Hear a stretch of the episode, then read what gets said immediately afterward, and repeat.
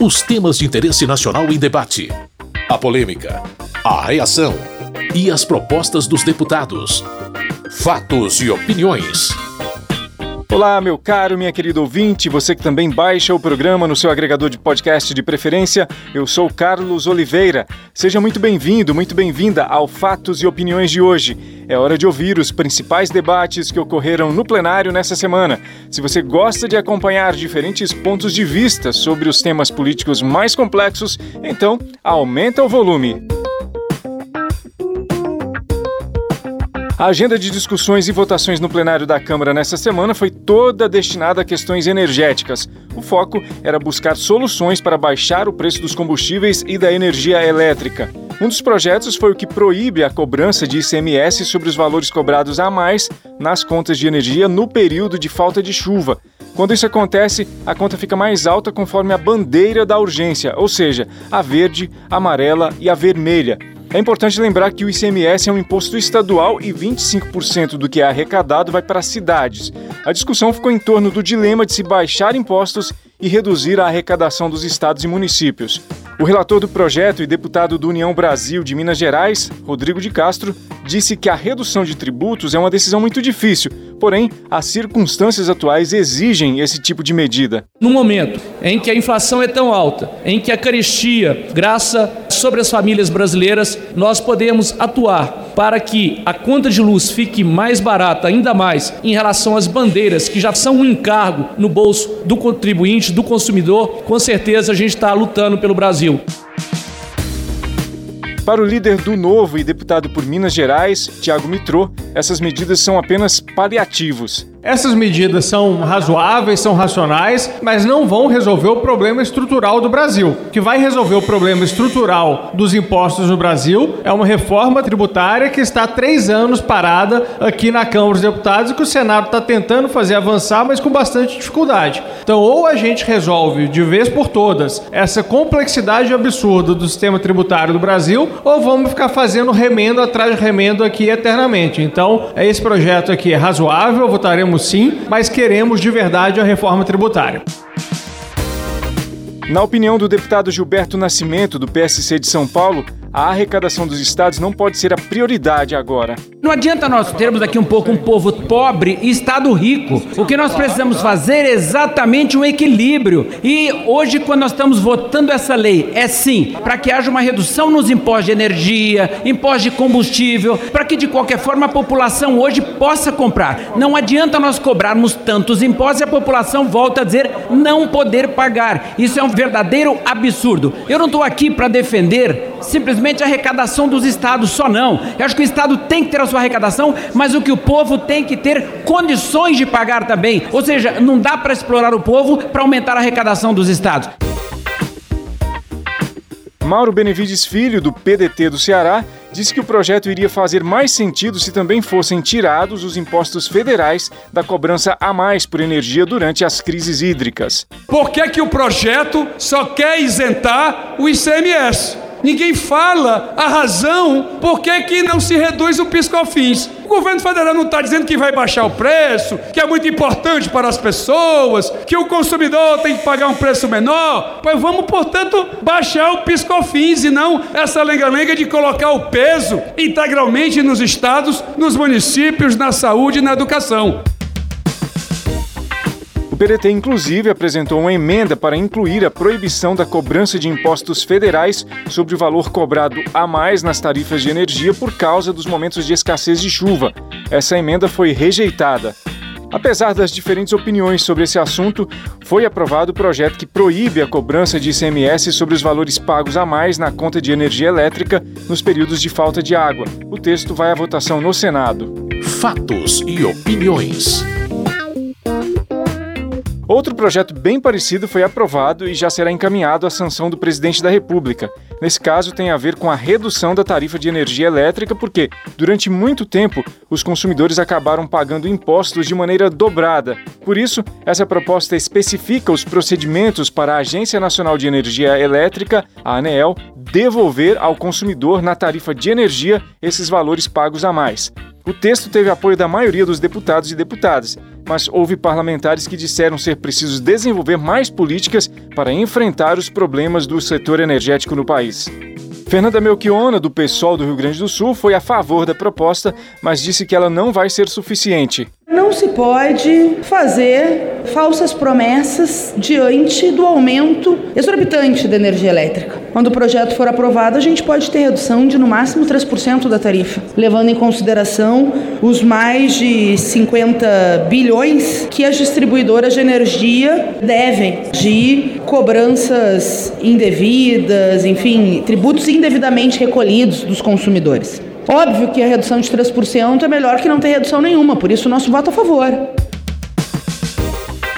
Relatora do projeto e deputada por São Paulo, Joyce Hasselman defendeu a votação do texto que garantia que 100% do valor cobrado a mais será devolvido. O que nós entendemos aqui é que o dinheiro foi cobrado indevidamente. Se o dinheiro foi cobrado indevidamente, nós temos que devolver todo o dinheiro. E no primeiro projeto a devolução seria de 60% e não de 100%. Então, para manter a devolução de 100% de cada centavo que foi tirado do bolso do consumidor de maneira indevida, de bitributação, então nós vamos com destaque de preferência.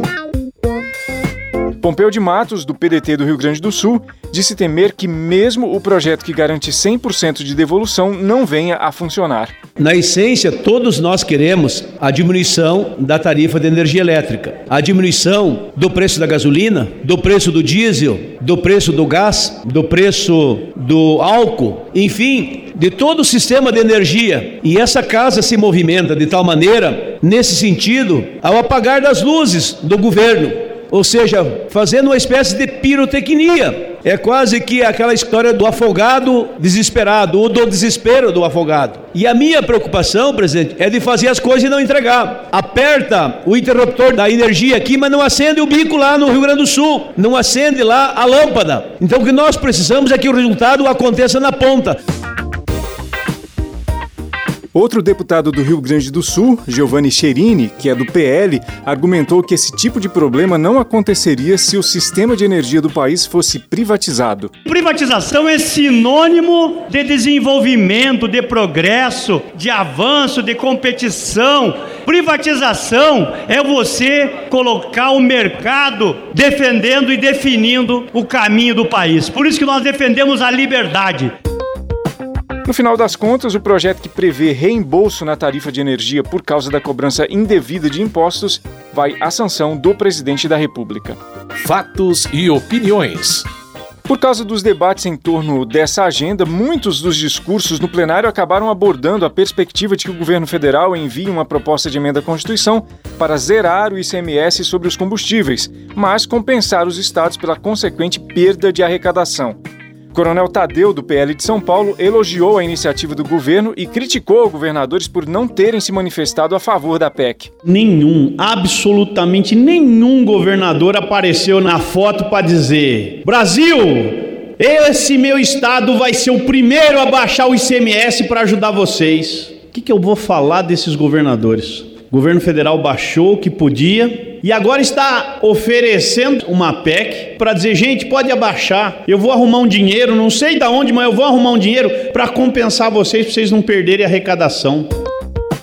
Ao comentar esse tema, o deputado Paulo Ramos, do PDT do Rio de Janeiro, disse que o preço alto dos combustíveis nada tem a ver com impostos. O presidente não tem coragem e nem vontade política para interferir no preço aplicado pela Petrobras. E é preciso dizer isto, esclarecer para a opinião pública. É o preço que a Petrobras coloca nos derivados de petróleo que serve de base do cálculo. É a partir da base do cálculo que incidem os impostos e a participação dos demais setores, distribuidoras, revendedores. E os impostos? O governo mente porque a Petrobras tem tido lucros os mais absurdos. Na opinião de Bibo Nunes, do PL do Rio Grande do Sul, a iniciativa do governo de sugerir uma proposta de emenda à Constituição para baixar o ICMS dos combustíveis está correta. ICMS zero. Zero para baixar o preço dos combustíveis jogada de mestre e alguns urubus de plantão, com olhos na nuca, contra tudo e a favor de nada, que só olham para trás, dizendo que os estados vão perder. Perder o quê? Perder o quê? Se o governo vai pagar Perder o quê? Ninguém perde. Quem ganha é o cidadão de bem, o cidadão que trabalha. Todo cidadão brasileiro vai ganhar.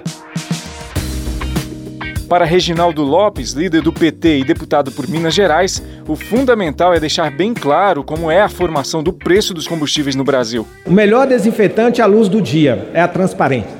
O governo Bolsonaro passou três anos e quase seis meses, na minha opinião, mentindo para o povo brasileiro, acusando os governos estaduais, a tributação, e nós vamos provar com a transparência que o problema da política de derivados de combustíveis no Brasil é a dolarização. E quem é responsável por dolarizar o preço dos combustíveis no Brasil? É evidente que é o presidente da República, Bolsonaro, porque ele nomeia 11 conselheiros da Petrobras, mas ele não nomeou gente do governo.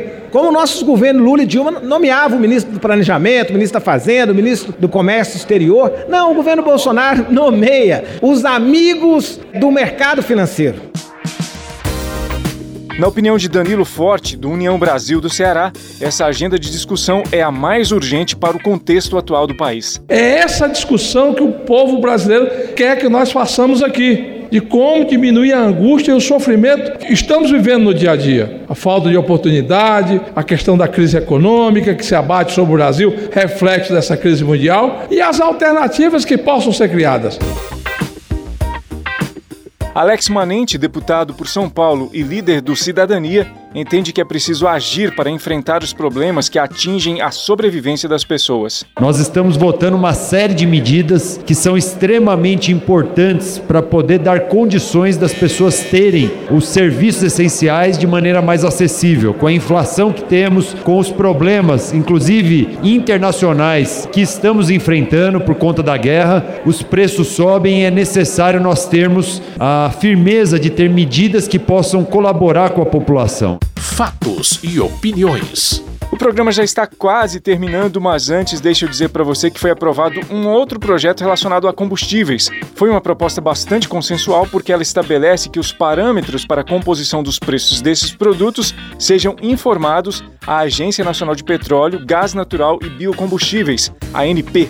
Conforme o texto, todas as empresas do segmento terão que passar esses dados à ANP. Agora a proposta vai ser votada no Senado. Houve ainda a aprovação de alguns projetos fora dessa temática, por exemplo, a medida provisória que libera quase 500 milhões de reais para que municípios possam enfrentar efeitos das fortes chuvas. Esse recurso deverá ser aplicado na recuperação de estradas, pontes e encostas. No próximo passo, a medida provisória vai ser votada por senadores e senadoras.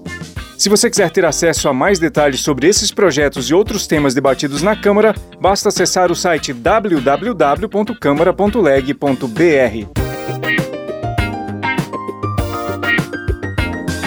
Com sonoplastia de Tony Ribeiro, esse foi o Fatos e Opiniões de hoje. Muito obrigado pela sua audiência, você que nos acompanha aqui no rádio ou que baixa o programa pelo seu agregador de podcast preferido. Na semana que vem tem mais. Até lá. Fatos e opiniões. Os temas de interesse nacional em debate. A polêmica, a reação e as propostas dos deputados. Produção e apresentação: Carlos Oliveira.